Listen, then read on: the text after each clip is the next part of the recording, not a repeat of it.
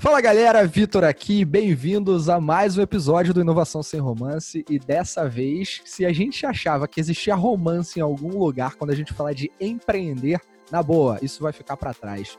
O convidado de hoje é uma máquina de empreender, Gustavo Passe, meu querido amigo e inspirador profissional.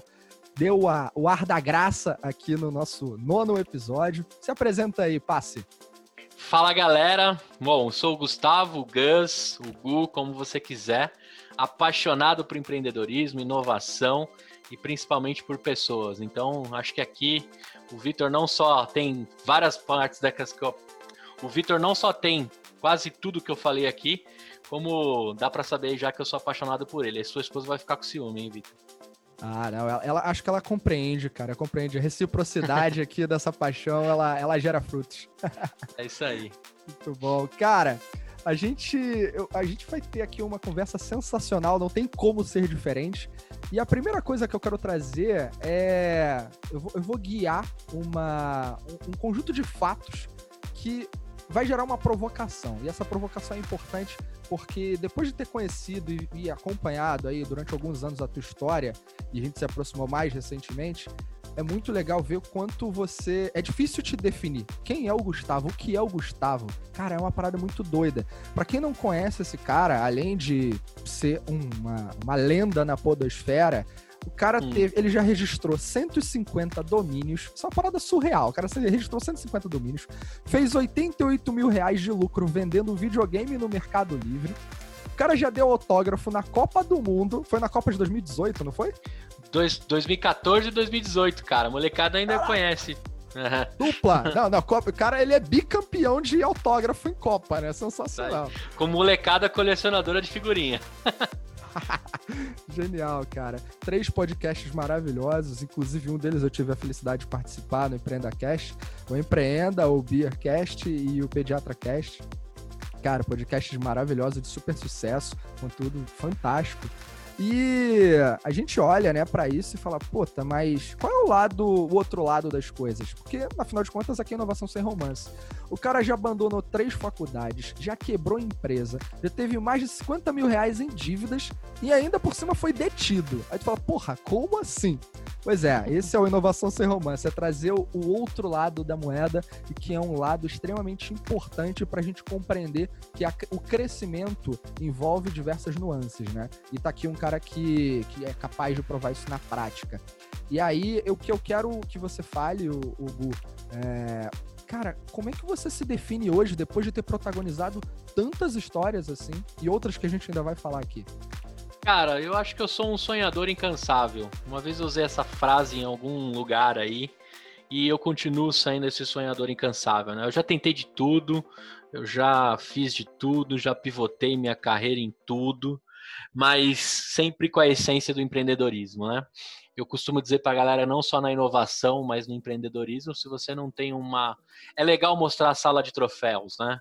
Mas poucas pessoas mostram a sala das derrotas. Eu gosto de mostrar a sala das derrotas, porque ali tem muito aprendizado, tem muita coisa legal, né? Então, eu sou um sonhador incansável, eu aprendi a equalizar a expectativa e a decepção para não deixar de tentar tudo que eu acredito. Então, acho que a melhor frase é essa, Vitão. Eu sou um cara que, muito mais do que falar um empreendedor serial, até porque eu não tive nenhum case de sucesso. Nossa, como ele explodiu e ganhou dinheiro. Mas eu tenho várias histórias que acho que vale mais do que dinheiro, anjo. Com certeza, eu acho que a experiência é construída por aqueles que têm a coragem de fazer diferente, né? Isso Porque aí. Cada um tem que ser perito da sua própria experiência e acho legal aprender com as experiências dos outros, mas no fim das contas, se você não constrói a sua própria identidade, o que, que você está fazendo aqui, né? Isso aí. Essa é a ideia. E, cara, bom, primeira coisa que eu, que eu quero trazer, além de tudo isso, né? O, o Gustavo é DTO da Sul América, empresa fantástica. Eu tive uma passagem por lá durante um tempo como consultor. Fiz muitos amigos, um deles é o Gu. E além de Sul América, ele, como eu falei antes, ele é muito conhecido pela, pela, pelo que ele faz no universo da podosfera, pelo que ele fomenta, pelo que ele agrega de valor e ensina pessoas. E trazendo sempre convidados fantásticos para agregar e multiplicar esse valor. E no fim das contas, de tudo que ele já fez, aqui a gente vai ter uma conversa extremamente sem reservas, né? E a gente vai tocar em outros assuntos que não se limitam ali ao universo da podosfera, mas o que eu falo é que o Gustavo é um cara, aliás, muitas pessoas elas enxergam a vida pelo buraco da fechadura. Enquanto o Gustavo, ele, ele escancara a porta, ele mete o pé na porta e, e bora para cima, bora para frente. Eu acho que tem uma capacidade de execução aí super diferenciada de fazer acontecer. Tô aqui pagando o pau, ó, mostrando o quanto fã eu sou desse cara. E direto aqui para um, o ponto das figurinhas, cara. Esse teu caso sobre as figurinhas, eu conheço aí, ele é sensacional. Para quem não sabe, esse cara fez 53 mil reais com figurinhas. Puta, é uma parada muito insana e precisa ser contada. Conta isso pra gente aí, cara. Cara, é o seguinte, é, eu adoro colecionar figurinha, mas eu sou colecionador Nutella, né? Eu só coleciono Copa do Mundo. Em novembro de 2013, eu me peguei naqueles momentos que eu acho que é muito legal do empreendedor, né? A gente sempre fica olhando um pouquinho à frente para ver como é que a gente pode cavar uma oportunidade de algo. Novembro de 2013 estava lá eu pensando como é que eu faria dinheiro na Copa do Mundo, que seria no Brasil, né? A gente sabe o resultado que teve disso, muitos ganharam dinheiro, outros perderam e por aí vai. Mas eu estava ali pensando, e eu falei, cara, o que, que eu gosto de fazer na Copa do Mundo além de assistir o jogo e etc. Falei, pô, eu gosto de colecionar figurinha. E a primeira coisa que vem da Copa é as figurinhas. Cara, resumindo, resolvi lá em novembro criar um grupo no Facebook para juntar as pessoas que queriam trocar figurinhas. Aí eu pensei, cara, meu irmão já tinha um bar, que é o Tchê Café, fica ali perto do aeroporto de Congonhas. Eu falei, que bacana seria os marmanjos trocarem figurinhas nos bares de São Paulo. Né? Então você pode fazer né, uma, uma rotação entre beber cerveja e trocar figurinha e eu posso ainda bombar o bar do meu irmão. Essa era a minha ideia inicial. Cara, juntei ali as primeiras pessoas, montei um grupo com umas 80 pessoas, meus amigos colecionadores e quem eu conhecia. Fui dormir. Quando eu acordei, uma mensagem de uma repórter da UOL me dizendo o seguinte: Cara, é, a gente está fazendo um, uma reportagem das pessoas que estão se movimentando para a Copa do Mundo no Brasil e a gente encontrou o seu grupo aqui, recém-criado, você já está dando uma agitada aqui, é, com pessoas que vão trocar figurinha. Ela não entendeu bem qual era a proposta, ela falou, posso colocar você na reportagem? O que, que, você vai fazer com isso? Aí eu falei, ah, bom, meu pitch era, vou trocar figurinha em todos os bares de São Paulo, né, e vamos começar a agitar, eu quero, quero ferver aí os bares, né, e onde vai ter o futebol, tem a troca de figurinha e tem tudo. Cara, beleza, fui dormir, Acordei de novo, ela fez a reportagem. Quando eu acordei, 8.900 pessoas do grupo. Eu falei, opa! Caraca. Tem, tem cheiro de alguma oportunidade. Aí, cara, minha cabeça começou a fritar. Existe pessoa, existe demanda. E aí, cara, antes da Copa, que o álbum chega mais ou menos em maio, né, começo de, de junho e a Copa é em julho na maioria das vezes, né, ou começo de junho e meio de julho. O álbum vem um pouco antes, né, por isso que eles erram a escalação e por aí vai. O que, que eu comecei a fazer? Eu comecei a conversar na galera no grupo e perguntar: e aí, onde é que vocês vão trocar a figurinha, né? A gente estava em dezembro de 2013, faltava muito tempo ainda para começar um álbum, né? É. E aí, cara, eu tive a feliz ideia, mas sem saber o que ia dar no final, de montar um blog que chama encontrosfigurinhasdacopa.com e eu comecei a organizar a bagunça. Eu peguei todos os locais públicos que eram troca de figurinha e comecei a catalogar. Quando chegou a época dos álbuns, eu já tinha mais de 300 locais pelo Brasil de troca. E aí meu site foi indexando. Cara, o resumo da ópera foi o seguinte: na hora do almoço do sábado, meu site batia 400, 500 mil visitas de pessoas procurando locais para trocar figurinha. Eu demorei a entender como é que eu poderia ganhar dinheiro com isso, então eu saí ligando AdSense, né? Ganhei em dólar alguns alguns mil reais né, e, e, alguns mil dólares, né? De, sei lá, acho que foi na época uns 3 mil doletas em 2014 que eu ganhei de AdSense, assim. Não pagava tanto na época. É, agora com o dólar a 6 pila eu ia estar tá praticamente milionário. É, rico. E, e aí, cara, eu descobri o seguinte: local público eu colocava de graça, local privado eu cobrava na época, também não sabia cobrar, sei lá, 200 pau pela Copa toda, você coloca aí sua bomboniere, sua papelaria, seu.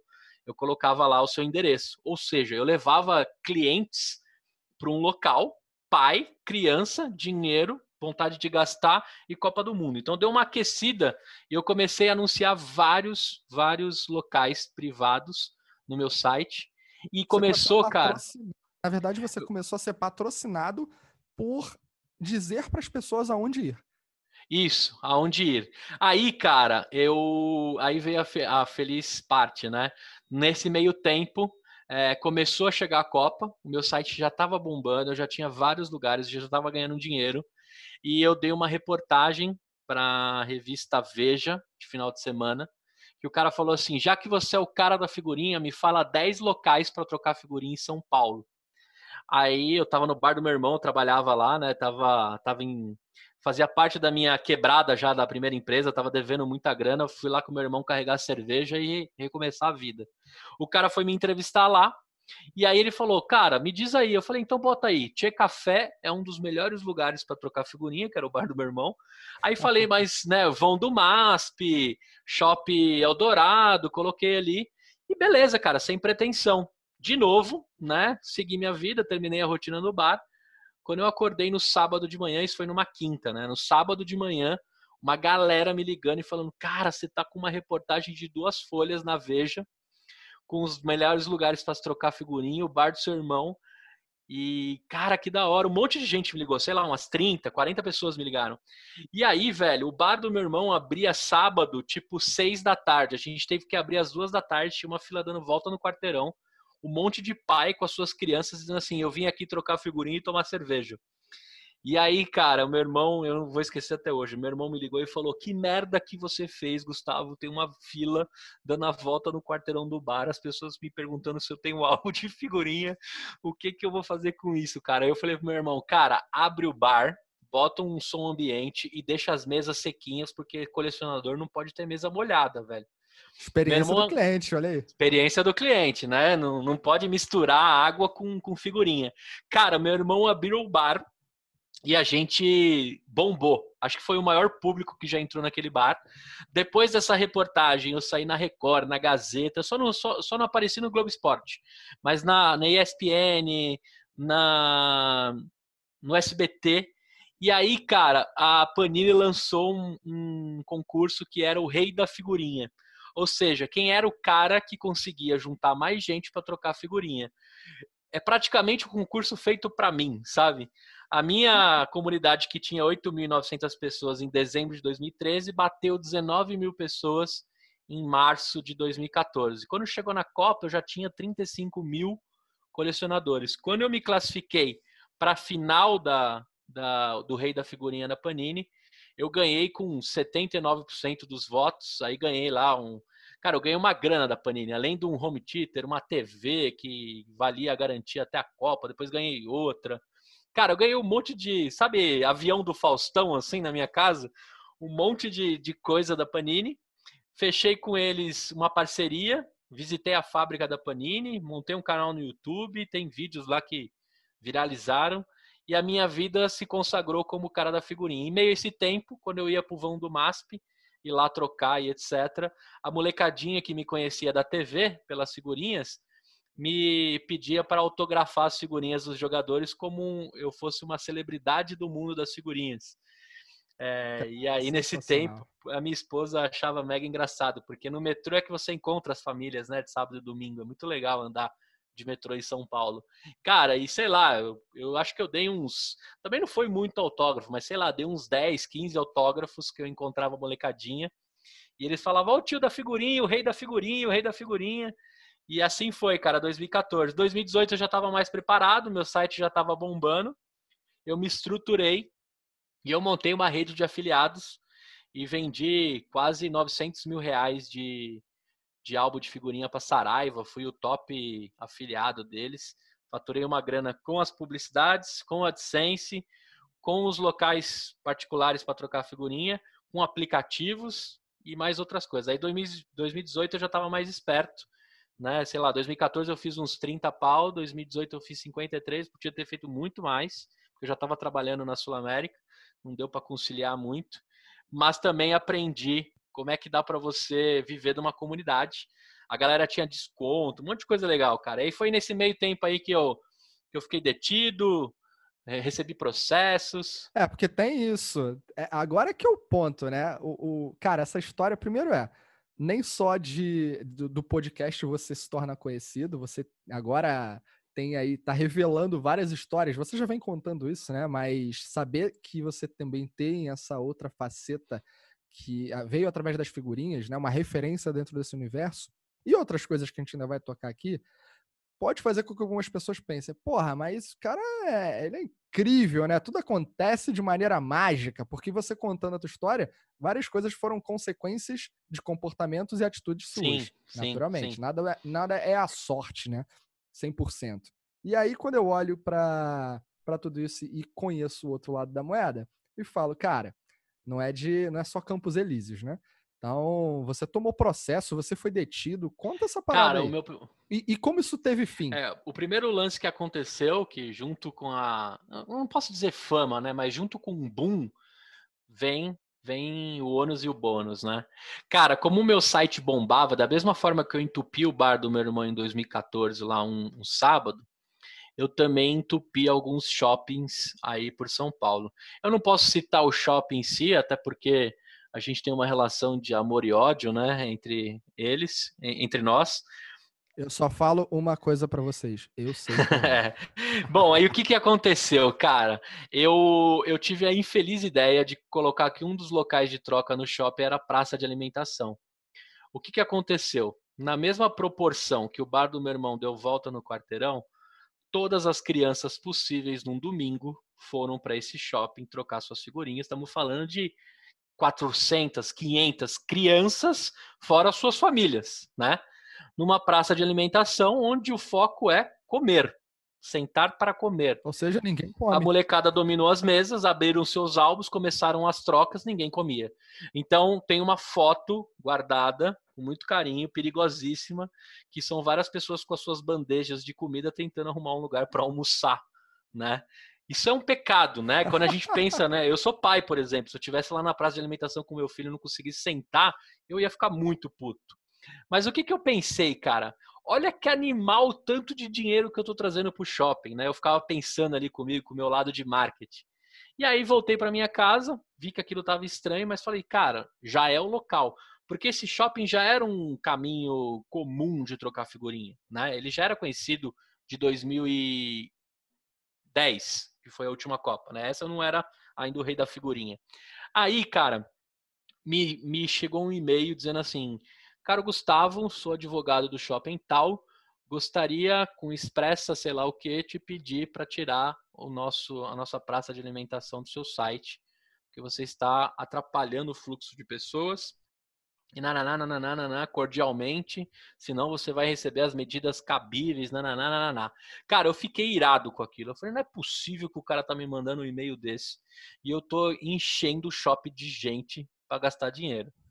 Na, na hora eu fiquei cego, né? Aí eu respondi pro cara, nem fudendo. Eu lembro até hoje. Eu escrevi assim, nem fudendo. Tipo, só faltou o hashtag, só faltou o hashtag meu brigue, né?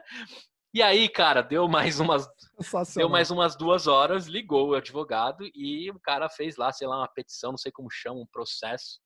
É, deu entrada lá, eu fiquei com, com o C na mão, né, morrendo de medo. É, eu sei que tudo rolou mais ou menos em 24 horas. Foi o tempo de eu dormir, conversar com a minha família, com meus amigos, achar que não era bom ser esse valentão, né? Achar que tava com a bola toda.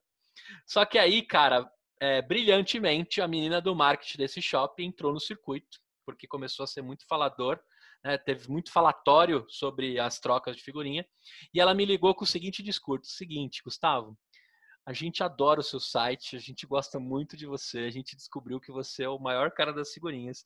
A gente quer te fazer um convite, que a gente criou uma área de troca de figurinhas no subsolo do shopping e a gente quer te convidar para cortar o laço, né, dessa Cara, que E maneiro. aí fizeram um local muito legal para troca de figurinhas num espaço do shopping que era muito difícil de circulação de pessoas né? Aí eu achei do caramba, porque eu sempre é, quero o melhor para minha comunidade. Pô, ter puff, ter lugar para trocar, ter lugar para comprar as figurinhas, né? Ter um espaço melhor para eles, com certeza eu trocaria no site, né? Aí eu troquei, né? O advogado retirou lá o, processo, a entrada, né? É, conversou lá com. Também tem. Todo mundo tem um advogado, né? Tem um amigo que pode te representar na hora. Eles entraram no acordo lá, não deram continuidade na parada.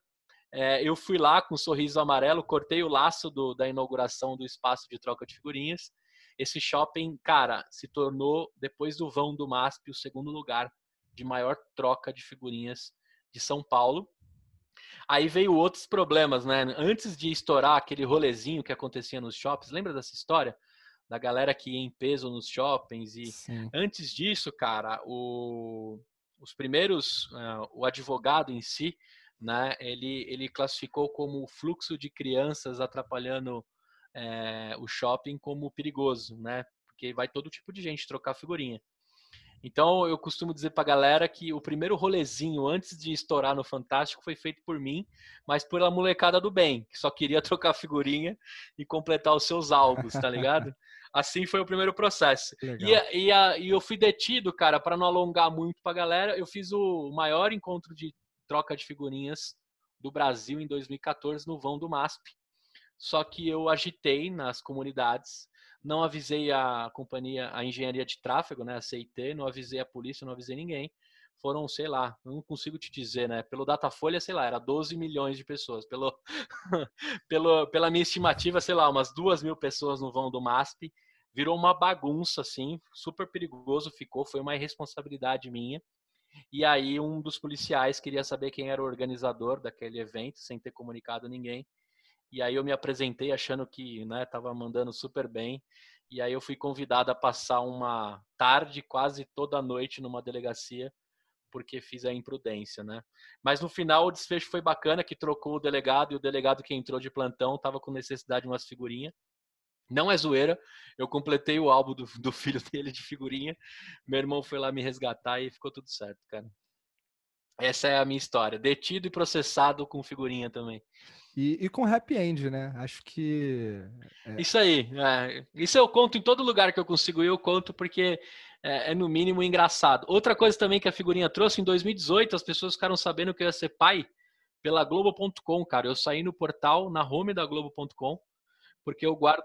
Cara, essa é, eu não sabia. esqueci de te contar, cara. A figurinha trouxe várias coisas para mim. Isso foi maluco, porque a minha esposa estava grávida, né, em 2018. Meu filho nasceu em setembro de 2018.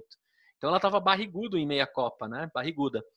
Cara, eu dei uma reportagem para uma mulher explicando para ela por que, que eu fazia os encontros de figurinhas, já era o segundo, a segunda Copa, e falei para ela que eu sempre tinha um álbum colado e um álbum sem colar. Ela perguntou: por que, que você tem um álbum sem colar as figurinhas? Eu falei: quando eu tiver meu filho, ele vai completar os álbuns das Copas que eu vivi, né? Tinha uma história legal, tem essa história, eu tenho esses álbuns guardados. E ela falou: tá bom, qual, qual que é o nome do seu filho, quando é que ele nasce? Eu falei, ah, bota aí, João Pedro, tá previsto para setembro de 2019. Cara, setembro de 2018. É, essa mulher terminou a ligação comigo, eu falei, ah, beleza, ela vai colocar uma notinha ali, alguma coisa. Ela usou o enredo dos álbuns sem colar do meu filho como o, o mote da, da entrevista. E eu fui parar na home do, da Globo.com, não fiquei lá em Simão, né, mas estava ali naquela parte de baixo, a fotona. Cara, da mesma forma que em 2014 as pessoas me ligaram que eu estava na Veja, me ligaram dizendo assim: Cara, primeiro, sensacional o seu site as trocas de figurinha. Agora é o seguinte: você vai ser pai e você não ia me contar, porque a mulher colocou na reportagem. Gustavo vai ter um filho em setembro e João Pedro vai ter os seus álbuns para serem é, assinados e autografados e colados por ele mesmo. E assim, já na época do WhatsApp, eu tenho, devo ter algumas mensagens guardadas, eu dei vários prints dos caras dizendo assim, cara, seu filho da mãe, velho, como é que você tá escondendo que vai ser pai? Eu fico sabendo pela Globo.com, mano. Eu falei, é isso aí. Próximo passo agora é na cara se você se acompanhar a minha vida aí. Sensacional, cara. É fantástico. E acho muito maneiro porque você trouxe a questão do processo, a questão do ser detido, no fim das contas, as coisas se ajustaram, né? teve o happy end, mas é importante destacar que nessa jornada aí, por mais que talvez tivesse começado com uma brincadeira e você teve a visão, entendeu uma oportunidade e foi construindo aquilo com a dedicação, porque afinal de contas você acreditava, sempre acreditou nisso, você vai encontrar aí umas pedras grandes no caminho, né? Então, Sim. cara, desse, inclusive desse happy end, vamos para mais uma pedra. Você teve um negócio que estava indo super bem, e aí, de repente, pá! 150 mil em dívidas. E aí? Que parada foi essa? Cara, essa história é o seguinte: minha esposa assumiu uma empresa de uma consultoria de headhunters em Salvador. Eu estava, acho que talvez no momento mais legal da minha carreira na época. Eu já comercializava software, cloud, ganhava umas, umas comissões legais, né? Como eu, como eu era tipo um pré-venda, depois me tornei um comercial que conseguia fazer de ponta a ponta, a minha venda era técnica e de valores altos, então tinha comissões bacanas. No meio dessa, desse meu momento, minha esposa resolveu assumir em Salvador e eu falei para ela, tô dentro, vamos lá, largo tudo aqui. Chegou a hora de eu montar a minha vida empreendedora. Montei uma agência de marketing digital em Salvador. Essa agência faturou uma graninha legal, tive bastante clientinhos, me dava uma vida bacana. Antes mesmo de se falar o termo nômade digital, eu já tinha condições de ser um nômade, porque bastava ter um acesso à internet que eu conseguiria trabalhar de qualquer lugar do mundo com essa minha carteira de clientes.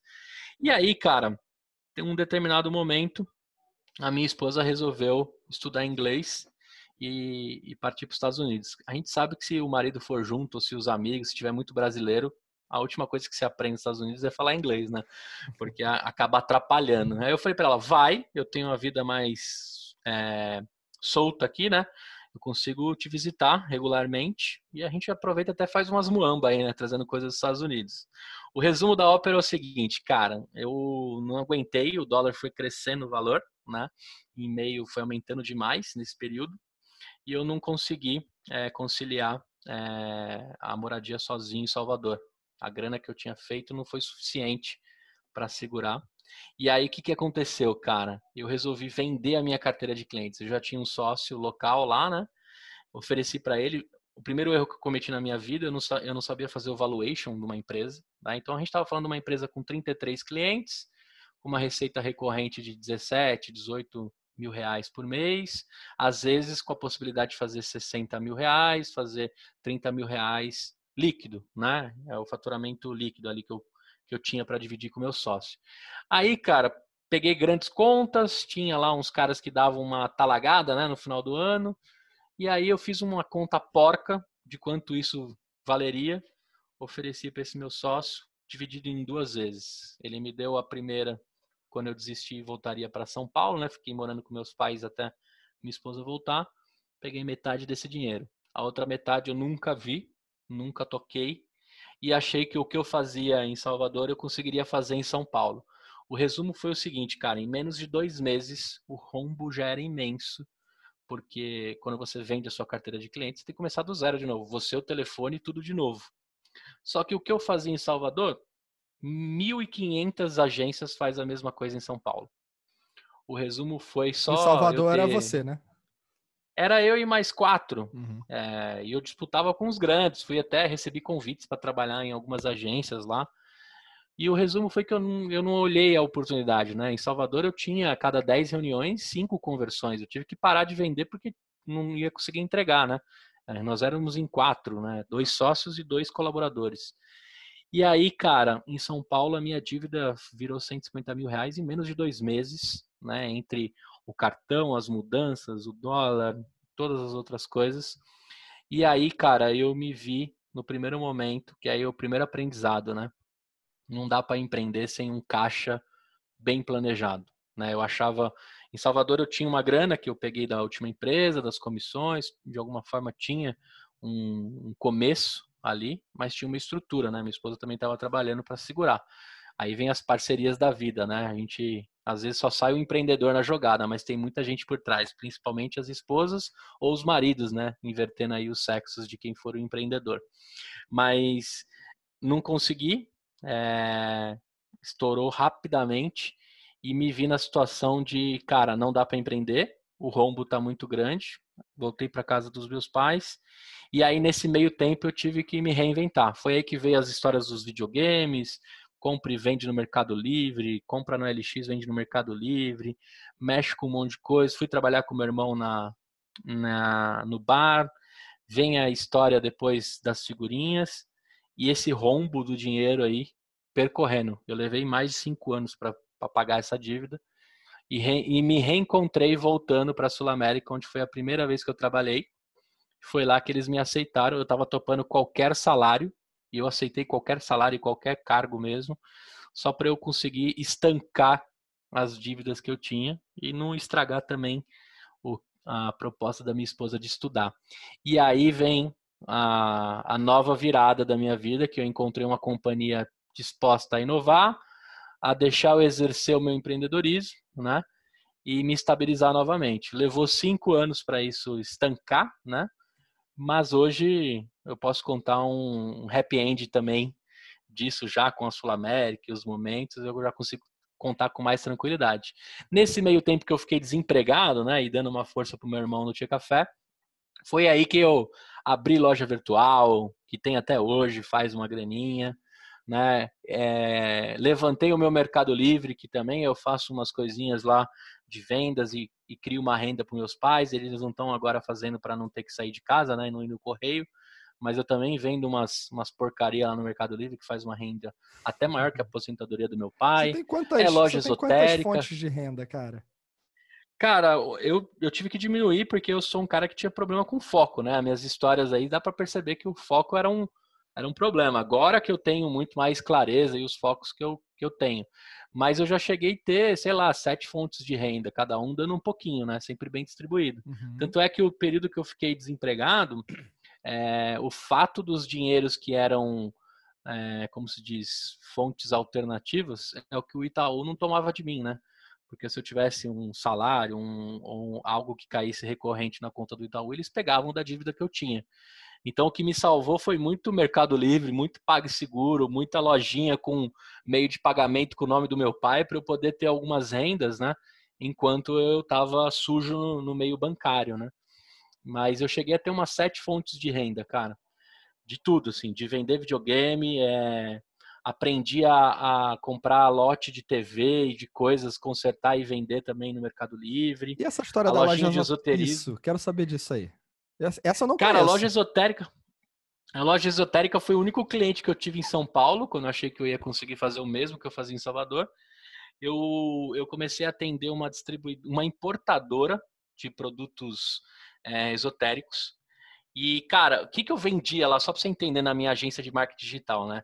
Eu dava o site pro cara, mas eu cuidava do AdWords dele, eu fazia o funil de conversão de, de leads e plugava no Sugar CRM. Então, eu fazia uma força de venda pro cara com uma nascente de leads, né? Então, eu fazia uma maquininha de vendas. Quando eu fiz isso para esse cara, ele é um português, o seu José Antônio, muito gente boa sei lá, eu saltei o faturamento do tiozão de 150 pau por mês para 210 pau por mês. Ele me amava, né? E eu ganhava lá uma graninha com ele, 20% do AdWords, ganhava a consultoria e as horas que eu ia lá. Tirava um troquinho com ele legal, né? Aí, cara, um dia eu tô lá com ele num sábado, eu comecei a olhar um monte daquelas coisas, comecei a pesquisar no Mercado Livre, falei, cara, existe um mundo aqui do esoterismo que é sinistro, velho. A galera compra essas paradas, né? Aí eu falei assim para ele, seu Zé, você deixa eu pegar os seus produtos aqui e vender no, no varejo? Porque ele vendia atacado, né? Ele era importador. Aí ele falou assim, Gustavo, fique à vontade, pegue tudo que você quiser, tire foto e coloque. Eu fiz um português meio ruim aí, mas tá bom. Português meio baiano. Cara, meio baiano, é. Aí, cara, eu tirei foto, coloquei no site, subi 300 produtos. Do sábado para domingo vendeu um pau e 800 de tudo que você pode imaginar de esoterismo. Eu falei, meu ah. Deus do céu, se eu vender um pau e 800 pro final de semana, né? Fiz um cálculo porco, assim, né? Quatro finais de semana, 1.800, pá, é dinheiro para dedéu, né? O resumo da ópera foi, não era nessa mesma proporção, quem conhece sabe, né? A ciência não é exata, não quer dizer que você faz 1.800 e vai fazer todos os meses, tem períodos e etc. Mas o resumo da ópera foi: eu cadastrei todos os produtos que esse cara tinha, levantei um sitezinho, e aí o combinado com ele é que a cada sexta-feira eu ia pegar as coisas e despachar. Aí ele falou o seguinte: cara, eu mando direto para você. Fica tranquilo, eu já vou no correio, meus funcionários já vão no correio. Então você me manda os pedidos, eu monto as caixas e mando para você. Eu falei, beleza, só preciso botar de words, fazer marketing e provocar. Fez um dropshipping cara, aí, cara. É, é estão falando em meados de 2014, 15, ali nesse, nessas minhas fases aí ruins. É. E aí, cara, é, bombou, bombou. Sei lá, teve um mês que eu vendi 47 pau, sabe? Aí 47, 40, 35, aí começou a vir as concorrências, descobriram, né? Eu tinha achado ali um oceano azul que depois foi descoberto. mas eu vivi uns meses aí com uns dinheiros que me sustentaram, cobriram alguns rombos e comecei já a minha volta a pagar as dívidas com o Itaú e, a primeira volta por cima. Essa loja existe até hoje, é esotericonline.com.br, vende coisas bizarras lá, eu não entendo nada que tem lá, é só pelo business. Meus pais fazem as entregas agora, porque eu comecei a virar um problema pro tiozão. Saía muito pedidos e ele e aí eu comecei a dar trabalho de verdade, né? Sei lá, 30, 40, 50 pedidos por dia é, o fluxo do correio dele ficou chato, né? E muitas caixinhas. Aí eu combinei com ele em comprar, né? Em, em consignação, vendia e repassava para ele. Eu sei que no final do tempo, aí no ápice desse site, que já deu muito dinheiro, hoje não dá mais tanto, é, eu fui, acho que o top 10 dos clientes dele da importadora. Então eu comprava tanta coisa dele que eu entrei entre os melhores clientes que ele já teve. Ou seja, o seu José Antônio né? Era um dos caras mais inteligentes que eu conheço, mais empreendedores, e o investimento que ele estava fazendo em mim não é porque ele gostava, é porque ele sabia que eu me tornaria um grande né, comprador e um grande cliente dele e aumentar mais ainda o faturamento dele. Hoje o seu Zé, ele tem a importadora, chama Mandala Esotérica, super com muito sucesso. Ele fez o site dele, distribui para grandes marcas e hoje ele deve estar tá faturando bem mais do que na época que eu ajudei ele. Até hoje é meu amigo aqui, às vezes ele me manda uns WhatsApp e ainda continuo sendo cliente dele. Esse é o resumo da minha vida no esoterismo. Eu não sei bolufas de esoterismo, mas eu sei de e-commerce, de oportunidade, e eu descobri o seguinte: existem nichos, Vitão, que as pessoas precisam de caixas discretas, né, e preços legais. Então, a esotérica online é a junção disso. Eu mando uma caixa para sua casa com alguma coisa esotérica, não escrevo em lugar nenhum, boto o nome que você quiser e você pode fazer as suas mandingas, as suas magias, o que você quiser, sem ninguém ficar sabendo. Acho que a, o lance da experiência é o, é o ocultismo que existe dentro desse mercado. E também descobri aí mais de, sei lá, 45 mil clientes até hoje já passaram lá pela lojinha, de todo tipo, cara. E, você... e não importa a sua fé. Sensacional, cara. Essa, esse olhar né, de quem tem uma visão ampla de business Porra, é muito nítido você trazer uma alternativa, uma solução dessa quando você entende quem é o teu cliente, né? Você entende a necessidade do teu cliente. Falar de experiência de cliente é, do cliente é muito fácil, mas praticar não é tão simples assim. E muito legal, é. cara. Essa história eu não conhecia da, da loja, muito maneira, muito legal. E outra coisa que dá para tirar, várias lições de tudo que você fala, né? Uma que me bateu aqui muito forte é o quanto é importante a gente cuidar dos nossos relacionamentos, porque você começou prestando serviço para ele, para o seu, seu, seu Zé, né? Seu Zé, Zé Antônio. Zé Antônio. E que depois você se tornou o maior cliente dele. Olha só coisa maneira. É, então, é, é. é o fluxo do vai e vem, né? Agora, me fala uma coisa, cara. Você tem alguma opinião sobre. A gente está falando aqui de business, de oportunidade, de uhum. coragem, de, de erros e acertos. Cara, como é, na tua, do teu ponto de vista, fazer negócio com amigos muito próximos, família? Qual é a tua visão sobre isso? Cara, aí foi as, uma das coisas que. Assim, como eu sou um cara que tem ideia o tempo todo, né? Tanto é os 150 domínios que eu registrei, é a ideia de business, aí você registra o domínio, faz o logo. Acho que muita gente vai se ver um Gustavo aí, né? A gente tinha um, uma linha de pensamento. Hoje eu tô, cara, se eu tivesse os domínios que eu tinha de antigamente, com a mentalidade que eu tenho hoje de, de colocar as coisas para rodar, né, e, e, testar logo a hipótese, não se apaixonar pela solução, eu estaria muito melhor do que eu tô hoje.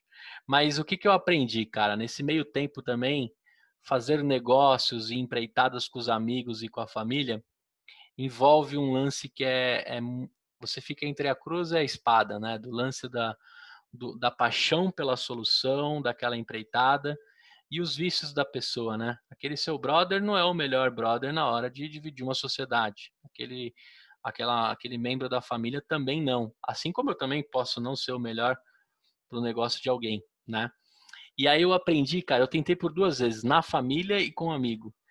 Foi os momentos mais frustrantes, é, foram os momentos mais frustrantes que eu tive é, no meu lance de empreendedor. Então, se eu pudesse deixar uma dica para a galera, primeiro, você vai muito pela emoção, isso fica perigoso quando você é um empreendedor muito na nuvem, né? Você sempre precisa de um sócio que te complete, que seja pé no chão. Geralmente essa composição né, costuma dar certo, geralmente, não é uma regra. Né? E quando você chama um membro da família, um amigo, a chance de ser os dois pé na nuvem ou pé no chão demais é altíssima. Porque você se relaciona com as pessoas que são parecidas com você. Né?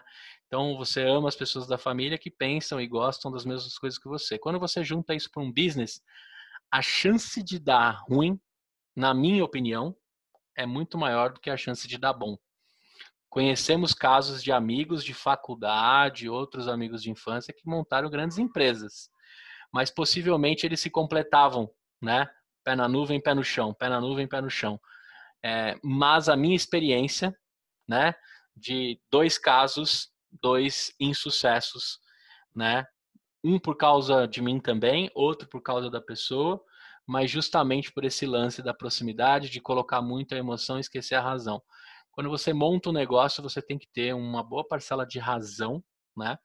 Existe a paixão, existe a emoção daquilo que você está resolvendo, mas tem a razão, né? Que é um norte, um foco que você precisa ter. Né? Geralmente, é, hoje está raro bons CFOs, né? Existem amplos founders de startups que estão precisando de um CFO bom, né? Porque o cara tem a emoção, tem o coração, mas não cuida bem da razão. E hoje a saúde das empresas é baseada em razão, cara. Se os números não estão bons, se o acompanhamento com o investidor não está legal, você pode ter grandes tropeços que aquela paixão vira vira algo ruim. Então, concluindo assim, as minhas duas oportunidades de mexer muito, muita paixão, muito amor, muita proximidade, sem um pouco de razão, deu ruim, cara. A minha opinião é se der, evite, procure sócios que você se cruza pelo business, né? Ou na faculdade, né? Que geralmente o seu brother da faculdade está procurando um curso do mesmo que o seu, porém você tem visões e vivências diferentes, né? Pode ser que vocês se complementem. Isso é uma opinião muito particular minha, tá? Da minha experiência. Ah, e ouvindo, cara, eu tiro uma lição é, que acho que ela pode ser também generalizada aqui, apesar de eu não gostar muito de fatores genéricos, mas é, no fim das contas, você tem que buscar pessoas que complementem o seu espectro de competências. Você pode até gostar dessas pessoas previamente por conhecê-las de algum de alguma algum, algum universo prévio que você já tenha contato, enfim. Mas não vai pela emoção, apenas pelo é. porra, aquela pessoa é legal. Isso talvez não seja suficiente. Talvez não, não é suficiente, né? Ser legal não, é não paga a conta. E aí, cara, você falou uma parada aqui, uma palavra que eu achei super importante e já ia tocar nela, que é frustração. A tua trajetória é uma montanha russa de emoções. Como você lida com as frustrações? Até porque eu imagino que hoje você, com mais experiência, naturalmente, é capaz de fazer escolhas que são tendem a ir para um caminho mais assertivo.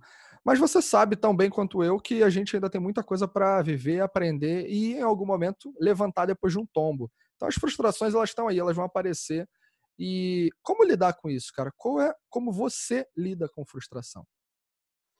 Cara, nesse período aí que eu que eu tive a, a agência e, e, dei uma quebrada, consegui pouquíssimos clientes em São Paulo e abri o, o rombo financeiro, eu conheci um cliente também, eu estou tentando lembrar o nome dele para dar o mérito da frase, mas foi uma frase que mudou a perspectiva das coisas que eu faço até hoje. Eu tinha 20 e poucos anos na época, e ele falou o seguinte: a, a expectativa é a irmã gêmea da decepção.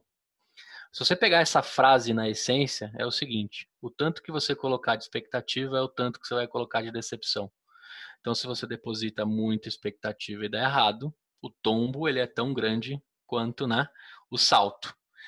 Depois desse momento, cara, que eu comecei a olhar e fui ali naquele momento né, ruim de, de ter que consertar tudo, dar a volta por cima e tal, eu passei a, a, medir muito mais as minhas expectativas. Então, quando a gente falou lá da sala de troféus e a sala de derrotas, eu encaro a derrota como um legado, uma história. Você precisa delas para se tornar um ser humano melhor, para aprender. E aí, cada um com a sua dosagem, né? Eu não deposito todo o meu coração, todo o tempo, em toda a frente que eu executo. Eu vou testando, eu vou tateando. E quando ela vira uma coisa grande, eu vou mergulhando. Né? Eu aprendi a dosar isso a toda a frente que eu vou. Isso é na minha carreira na Sul América, isso é nas coisas que eu empreendo, isso é no podcast que eu comecei, né?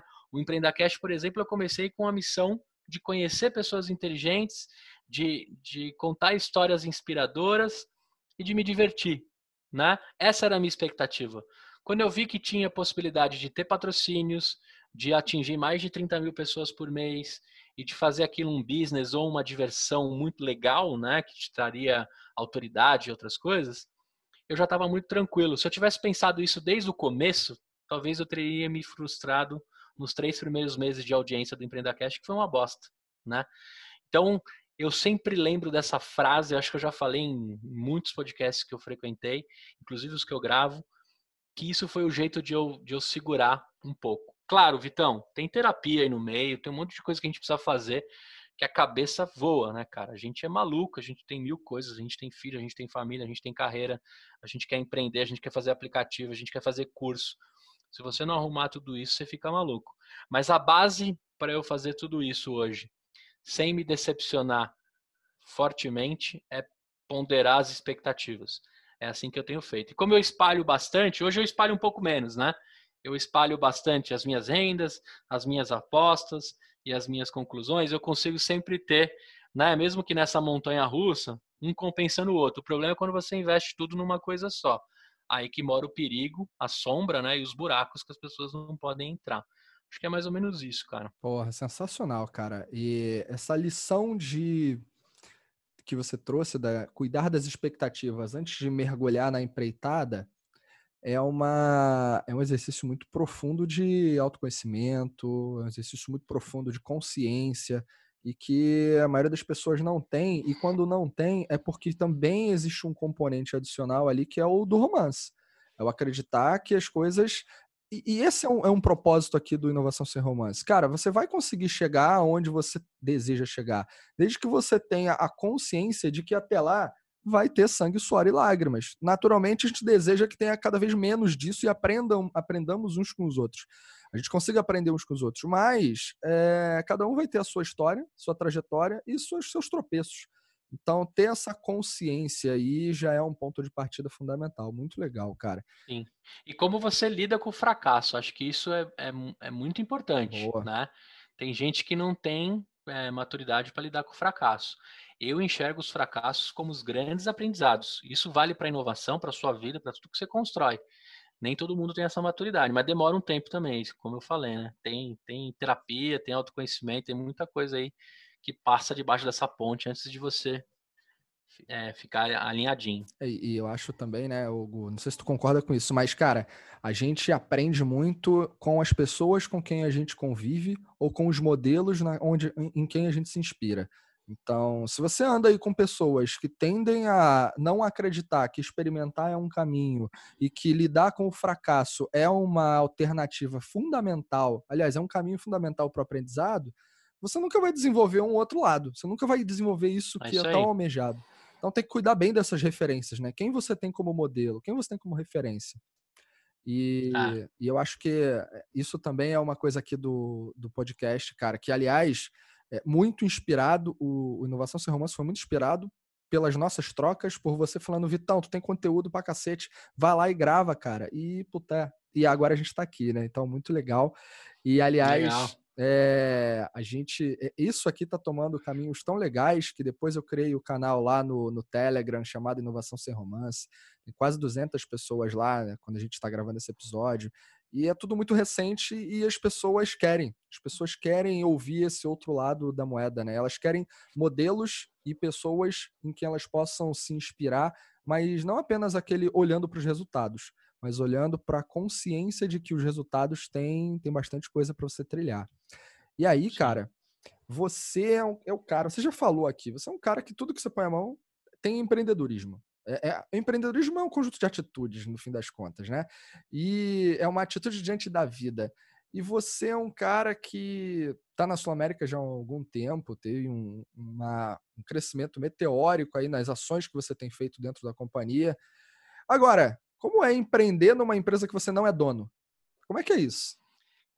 Cara, é igualzinho, né? Só que o que, que eu costumo falar, né? A diferença é que você empreende com o dinheiro do acionista ou do dono, né?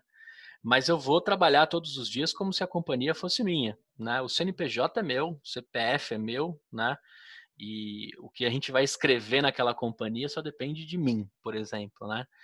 É, a vantagem, né? E acho que o lance que é diferente do empreendedor e do intraempreendedor é o ônus, o tamanho do ônus e do bônus, né?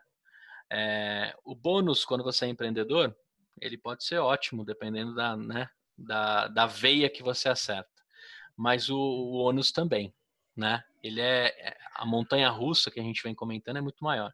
Quando você está numa companhia, tem uma segurança, né? É como um passarinho voando em cativeiro, né? Você tem espaço, sua gaiola é grande, né? Mas você tem os seus limites. Acho que esse é o principal ponto. Porém, quando a gente vai lá na essência do que o empreendedor procura, é gerar impacto. Dinheiro é uma consequência, é um meio, né? Que acaba acontecendo quando você está empreendendo.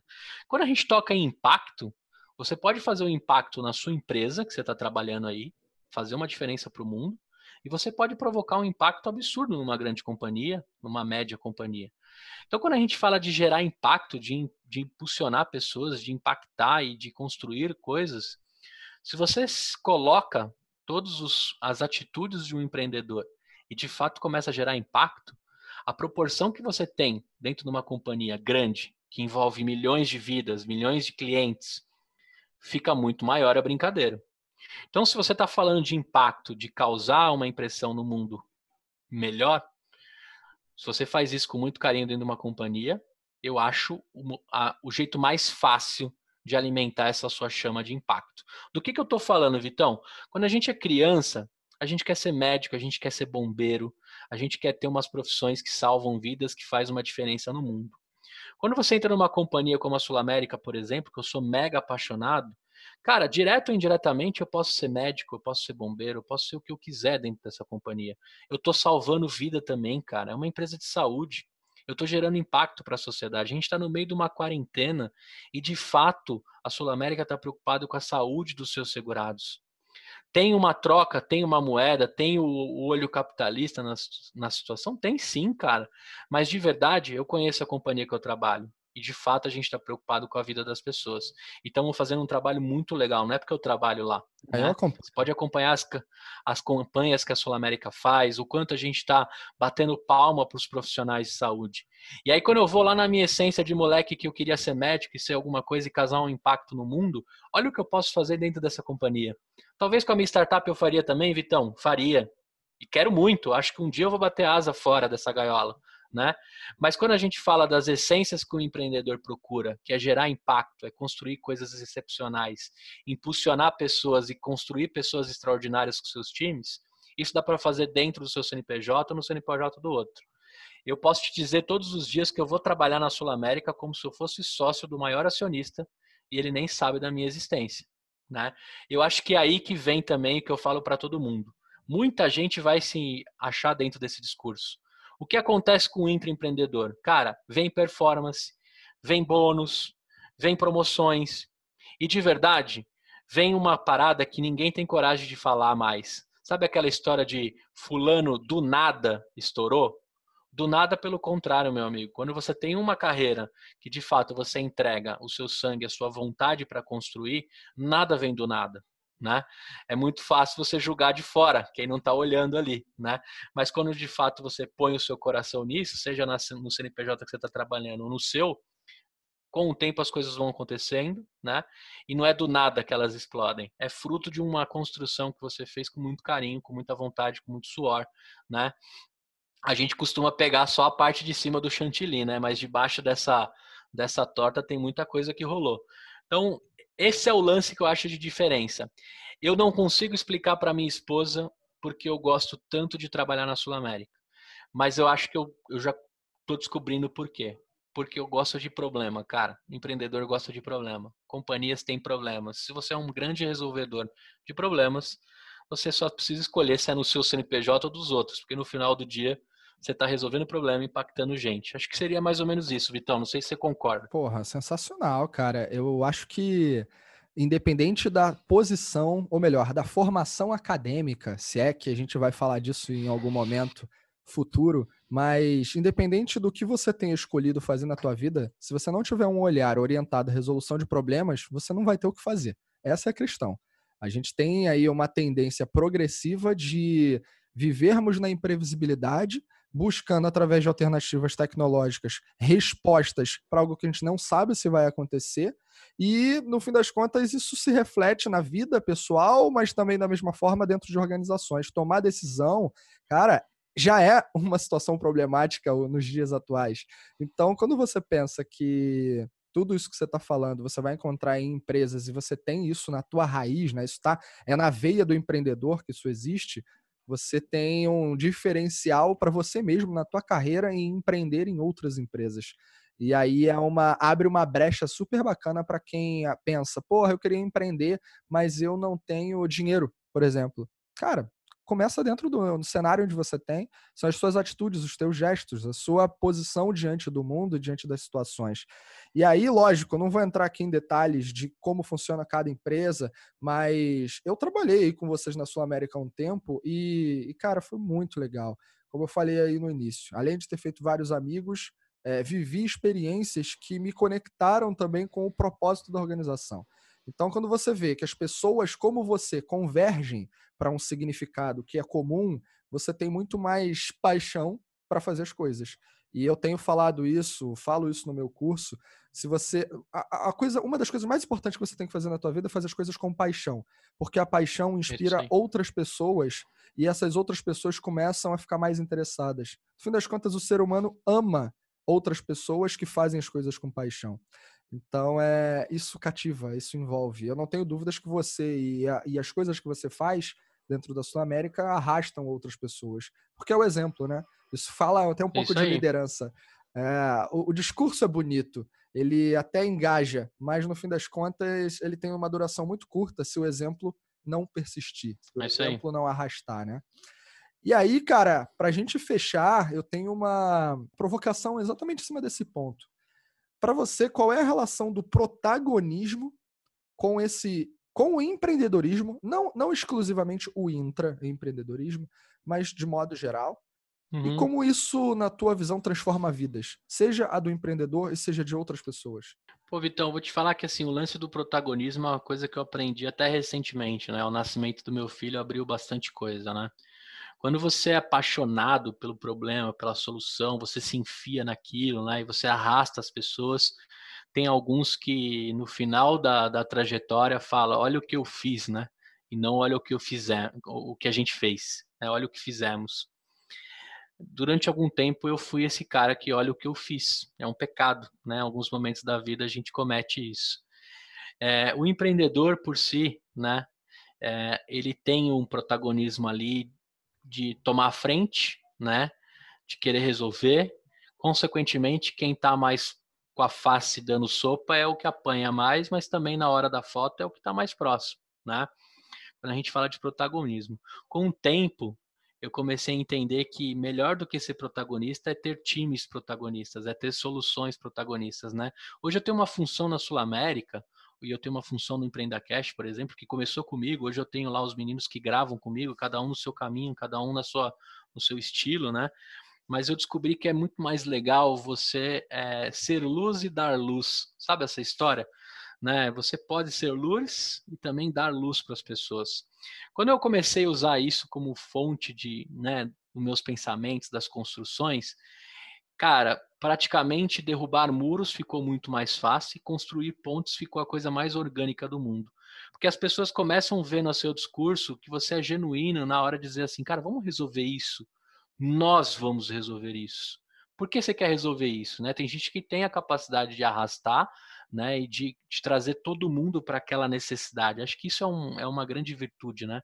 Aí quando derruba o muro, todo mundo sabe aquele momento de ah, caramba, conseguimos derrubar o muro, é todo mundo braço para cima, né? Não tem, a câmera não consegue focar em ninguém, a câmera pega o, o grupo, né? E quando eu comecei a olhar isso, cara, foi aí que a, a minha carreira e a minha a minha posição na Sul América começou a, a deslanchar, né? Porque as pessoas enxergam o lance genuíno da colaboração, que o retrato cabe todo mundo, Não tem mais essa de você sozinho no retrato. E aí eu passei a construir não times protagonistas, mas construir soluções de grupos protagonistas, né? A minha missão hoje na Sul América, se você perguntar o que eu faço lá, eu tenho que impulsionar a inovação, eu tenho que impulsionar analytics, eu tenho que impulsionar a cultura, eu tenho que impulsionar o RH, eu tenho que estar um pouquinho em cada canto. Então eu não consigo ter um carinho e um desejo só por uma área, eu preciso ter por todas. A partir desse momento, como eu não tenho uma única, um único caminho, o protagonismo já é dividido. Então, se você não tiver esse lance de saber dividir, né, o retrato, a chance de você se frustrar e achar que não está saindo nas fotos que você gostaria é altíssima. Depois, com esse meu pensamento, isso ficou praticamente orgânico para mim. Tudo que eu entro de mão né, na graxa com a galera é, cara, quando a gente terminar isso daqui, nós vamos tomar uma cerveja junto, nós vamos tirar uma foto junto e nós vamos postar os dois juntos que a gente resolveu esse caminhão de problema junto, né?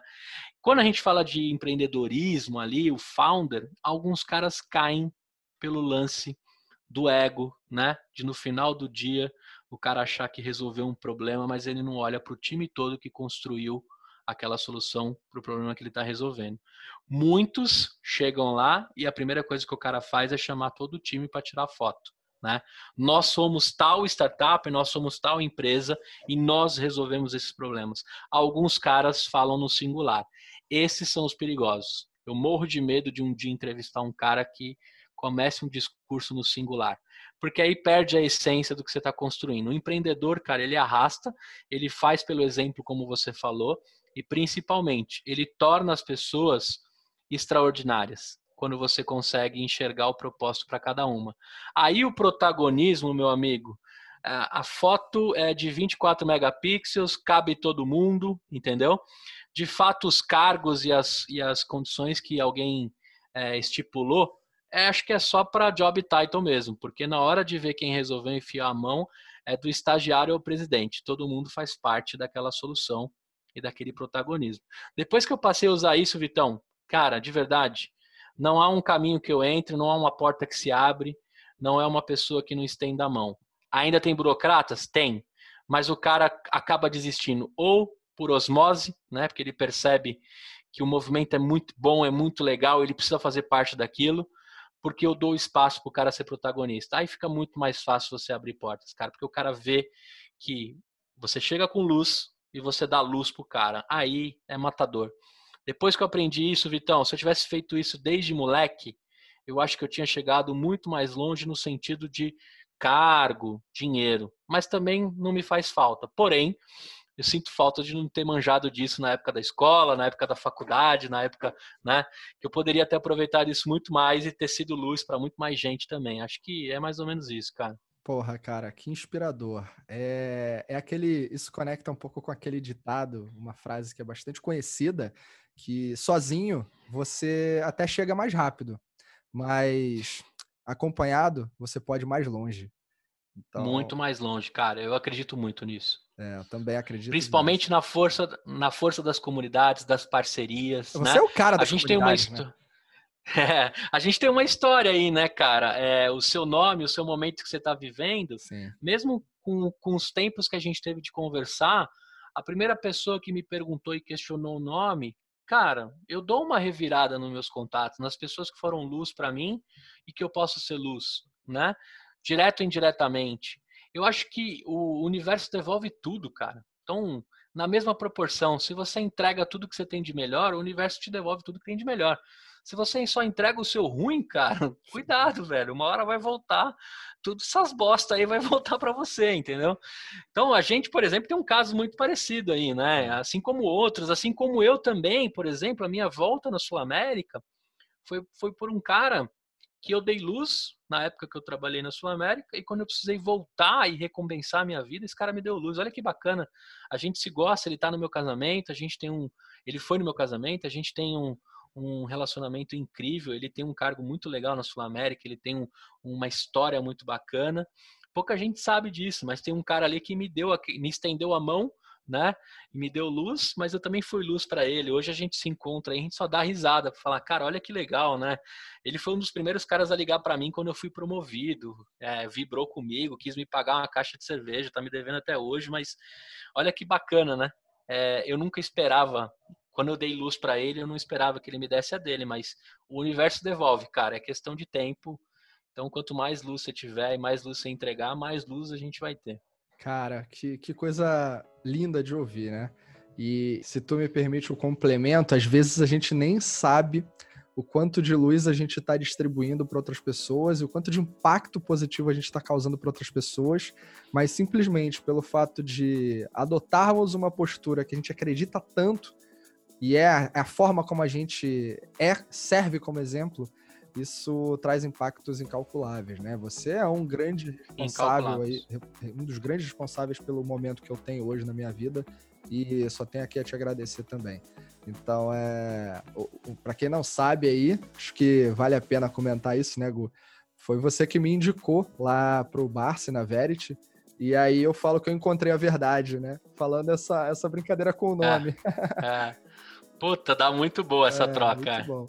Mas é isso, cara. E eu quero. Ó, a gente chegou aqui, infelizmente, ao nosso momento conclusivo, mas não não é uma conclusão eterna, o que significa que pode ter alguma coisa aí maneira que a gente vai fazer em breve.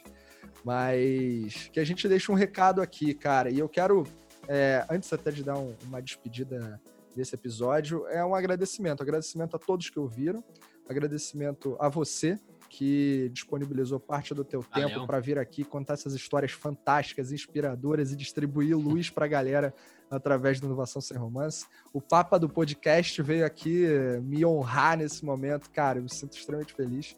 Então, o palco é teu para o desfecho, meu amigo.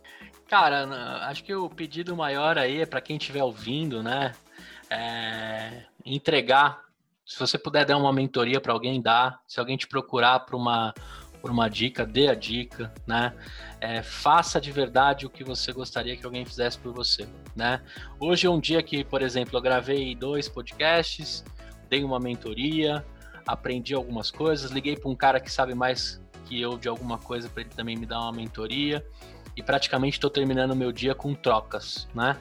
É, é, muito legal o quanto a gente pode trocar, né? A gente está trocando aqui nesse episódio. Você gravou comigo no Empreenda Cash, eu nem imaginava que um dia você teria um podcast.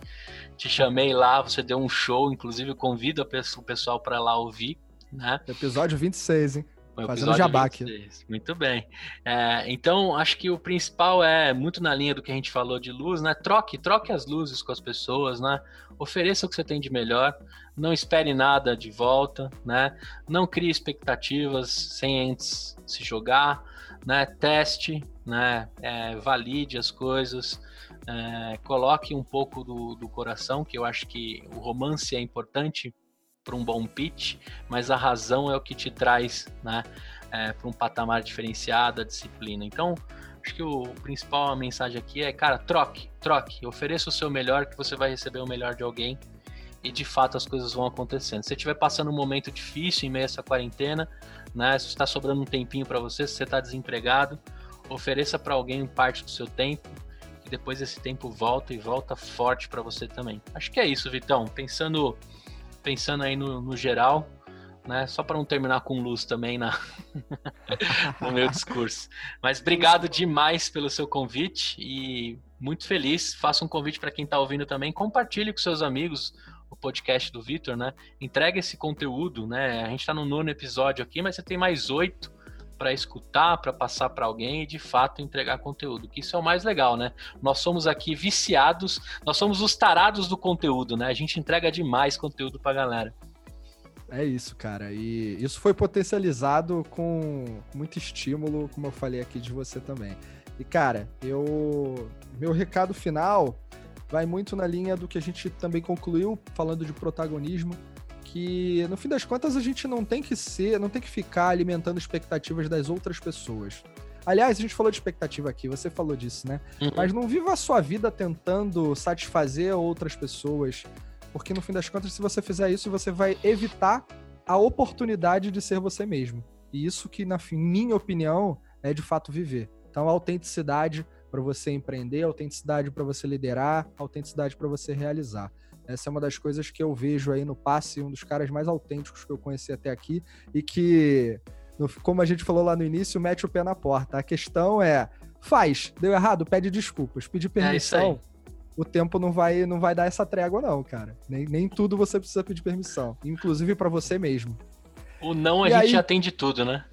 Porra, então vamos em frente, né, cara? Muito bem, galera, chegamos ao final desse episódio, mas faltou uma coisinha. Gu, como é que a galera te encontra? A galera me encontra lá no Instagram, arroba Gustavo Passe, Passe é P-A-S-S-I. Lá tem o, o, meu site também, gustavopasse.com.br, tem um link para o curso gratuito que eu dou, a oficina que você praticou lá com a gente. São duas horas e meia para você aprender Top. a fazer o podcast, se jogar no mundão. Tem o link para o Spotify do EmpreendaCast, do PediatraCast. E você também pode ir lá me chamar no direct, pedir uma mentoria, pedir uma ajuda. Cara, eu tô aqui para entregar conteúdo, para te fazer uma pessoa melhor e para mim sempre, né, com a troca do que você me devolve, também me tornar um ser humano melhor. Então, gustavopasse.com.br, segue lá no Instagram e no LinkedIn também, que eu uso bastante. Boa, Gustavo. E a galera que quiser continuar essa conversa, vai lá no canal no Telegram, no link no meu perfil na bio do Instagram, você consegue acessar o Telegram Inovação Sem Romance, onde eu compartilho áudios quase que diários de reflexões sobre inovação numa pegada extremamente pé na porta. Então, meus amigos, a gente se despede aqui. Mais um episódio incrível e a gente se vê no próximo. Até lá. Tchau. Romance é só na novela, na inovação é sem romance.